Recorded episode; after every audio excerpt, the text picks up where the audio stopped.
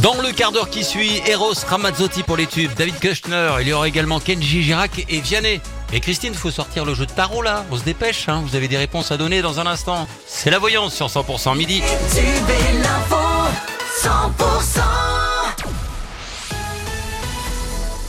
Bonjour Louane. Bonjour Wilfried et bonjour à tous.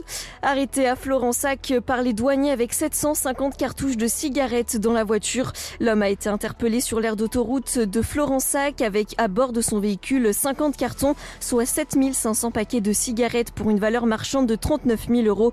Six mois de prison et 50 000 euros d'amende ont été requis. Le trafiquant a été placé sous mandat de dépôt à l'issue de l'audience cette semaine.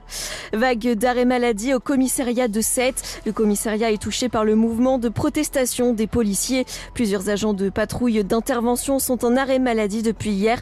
Une information confirmée par l'état-major de la police de l'Hérault qui cependant ne précise pas le nombre d'arrêts, mais suffisamment en tout cas pour impacter le fonctionnement du commissariat et les interventions sur la voie publique. Soupçonné d'avoir allumé un incendie, un pyromane présumé arrêté près de Bédarieux.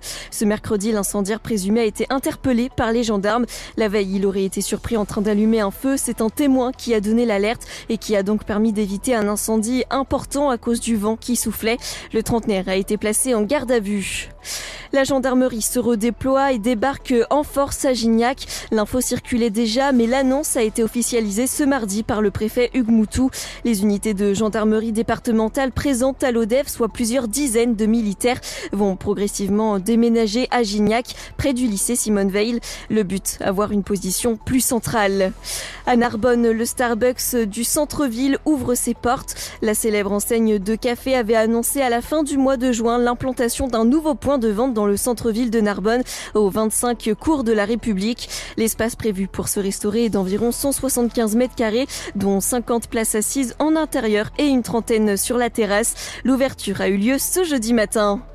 Festival de musique, la part belle aux compositeurs. Le festival de Saint-Chinian s'est plutôt bien passé avec une hausse de fréquentation, surtout pour les concerts de 17h30 grâce à une salle rafraîchie, ce qui n'était pas le cas les années précédentes. Chaque morceau de musique, que ce soit d'opéra, de jazz, de musique du monde ou autre, a été un moment inoubliable pour certains. On attend déjà le prochain festival de jazz prévu pour début septembre. Et puis un mot de foot, le MHSC disputé hier son troisième match de préparation face à Troisième match de préparation au stade de Milo à 18h30. Match nul un partout.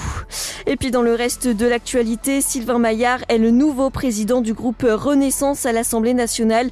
Le député de Paris a été choisi hier pour succéder à Aurore Berger qui, elle, a été nommée ministre des Solidarités et des Familles lors du remaniement.